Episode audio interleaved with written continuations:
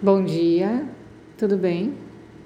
Essa relação que a gente faz com a mente interior e as coisas que são captadas e chegam até as nossas emoções, por exemplo, até o nosso coração, de certa forma, é porque essa mente interior, o elemento dela é o vento. E a gente falou já em alguns áudios o tanto que ela é sensível sensível como a imagem de uma criança, inocente. Por isso que precisa ter essa mente intermediária para proteger ela. Mas ela é como se fosse um cuidador, a mente intermediária.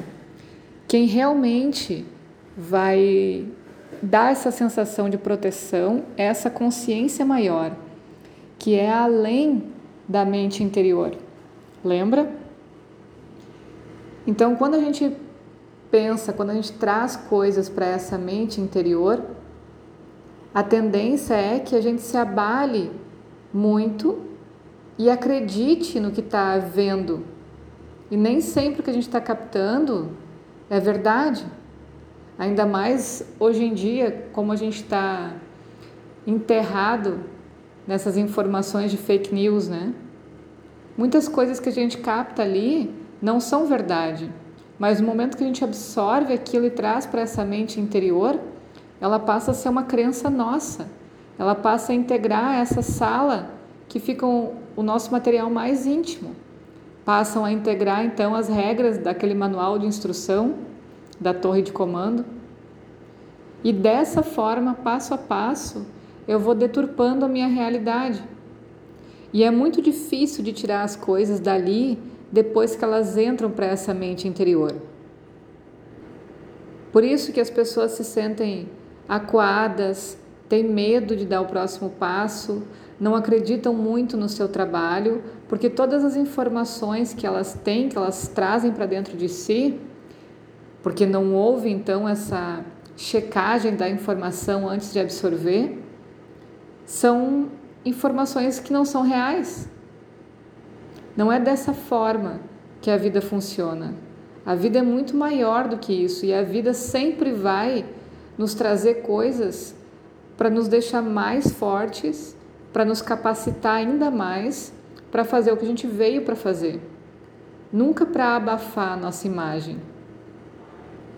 Imagem essa como ser humano, como um ser capaz de realizar alguma coisa em nome do todo. E aí a gente entende como é formada a ciência da ignorância. A parte tamásica que a gente falou algumas vezes também. Isso que significa essa, essa energia tamásica, a ignorância. É uma coisa pesada, é uma coisa que te impede de raciocinar e ela é formada assim, pelo acúmulo de informações falsas, prejudiciais ao teu desenvolvimento, que ficam nessa mente interior. Por isso que é muito importante a gente discriminar com propriedade o que a gente acolhe no nosso coração, o que a gente acredita. Discriminar, ela, ela precisa ter um estudo, ela precisa ter um conhecimento de alguma, de alguma forma, né? E ler, entender o que está acontecendo, passar por diversas experiências, por exemplo, ver a opinião de outras pessoas, conhecer os lugares realmente como eles são, os ambientes realmente como eles são. Tudo isso é aquisição de conhecimento para capacitar essa mente intermediária, esse porteiro, para saber escolher o que realmente tem fundamento ou não. Se a tua realidade gira em torno sempre da mesma comunidade, do mesmo formato de conhecimento, não tem como você saber discriminar de uma forma assertiva. Por isso que a gente está aqui como ser humano, antes de tudo, como aprendiz. A gente vai ser sempre aluno para tudo. Porque a gente precisa se colocar nessa posição de que o tempo todo a gente está aprendendo, a gente está absorvendo informação para poder capacitar cada vez mais o nosso senso discriminativo. Isso que foi acumulado nessa mente interior, é, ele é a base das nossas memórias e da nossa força kármica, ou seja, do que a nossa energia vai puxar para a nossa vivência. A base de tudo está ali. Então, se eu tenho uma visão preconceituosa, se eu julgo muitas coisas, eu já entendo que essa visão é muito estreita, porque ela não participou da vivência das coisas que eu estou julgando, que eu tenho preconceito, por exemplo. Eu não sei de fato como é aquela realidade, por isso eu julgo. No momento que eu posso me experimentar de formas diferentes, eu tenho uma opinião mais bem esclarecida sobre a vida do outro, sobre as escolhas do outro e não tão limitada. Só quando sentimos as coisas em profundidade, e muitas vezes isso acontece durante o sono, é que a gente chega mais perto dessa mente interior. Só quando a gente está em contemplação ou reflexão, nessa sensação de observar mesmo, é que a gente consegue entrar em contato com essa mente intermediária. Por isso, os exercícios de observação, de silêncio para entender o que está nessa mente interior, de ter uma boa qualidade do sono.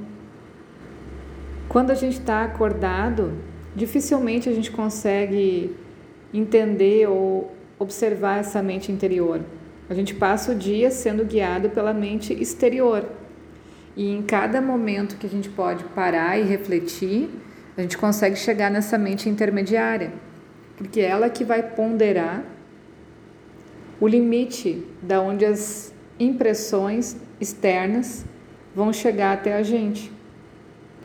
Só quando a gente recua, silencia do mundo exterior, dos sentidos em si, de ouvir, ver, é que a gente consegue iluminar então essa mente interior e chegar mais perto dela. Então, quando a gente fecha os olhos, a gente não vê as trevas, a gente vê a luz. E o que a gente quer para curar essa mente é justamente iluminar esse mundo interior, saber o que tem ali. Não vamos perder mais tempo achando que por algum milagre a gente vai se curar ou vai mudar de vida. É preciso parar, é preciso aprender a limpar o que já foi jogado para dentro dessa mente interior sem medo. Arregaçar as mangas, se colocar em posição de ação e olhar para dentro. Começar a trazer isso para fora e reorganizar o que vai ser preenchido novamente, o que vai ser colocado para dentro. Enquanto a gente não aprender a olhar internamente, a gente vai continuar preso nessa mente exterior, continuar repetindo infinitamente esses ciclos de ignorância. Por isso que facilmente somos desequilibrados por essas influências dos sentidos.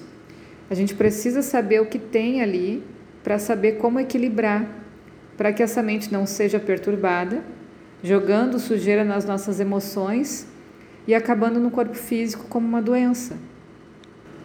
Enquanto a gente está preso nessa visão externa, a nossa natureza interior, a nossa identidade, a nossa assinatura, não tem como ser revelada. Porque a gente está com toda a atenção voltada para o externo. Os problemas psicológicos que acontecem ali é justamente por essa ansiedade em captar coisas do mundo exterior, que é uma miragem. Tudo que a gente capta por ali deixa cicatriz nessa mente interior. E daqui a pouco a gente está expressando o nosso suposto eu através dessas lembranças que são captadas ali dentro. E isso não é verdade, é onde a gente se perde. Mas quem sou eu? O que eu estou fazendo aqui? Para curar a mente, a gente tem que aprender a purificar ela. Não só com a absorção através dos sentidos, mas com prana, com alimentação, com um ambi ambiente adequado, aprendendo a escolher. Um bom dia para todo mundo.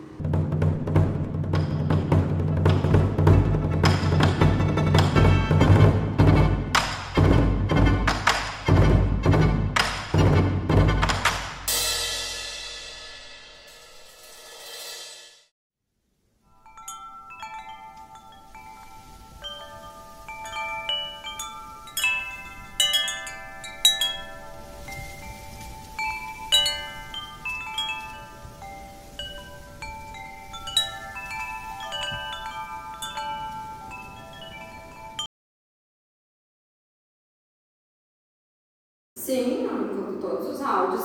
Na verdade, eu gosto de ouvir eles de manhã porque eu passo o dia refletindo nesse período. então, assim, teve um áudio especial que eu ouvi, que eu junto com. E aí eu estava lendo um outro livro que falava sobre isso, assim, meio que veio junto, sabe? A informação. E falava a respeito do, do processo de, da doença, né? Que vai acontecendo e ele é acumulativo, né? Isso. Então, assim, vai acontecendo, acontecendo, acontecendo, e eu entendi que o processo de detox, né? tipo, saúde, uhum. ele vai acontecendo mais ou menos como a doença foi acontecendo, né? Uhum. Então, assim, tu tem que meio que ir desmanchando os nós. É,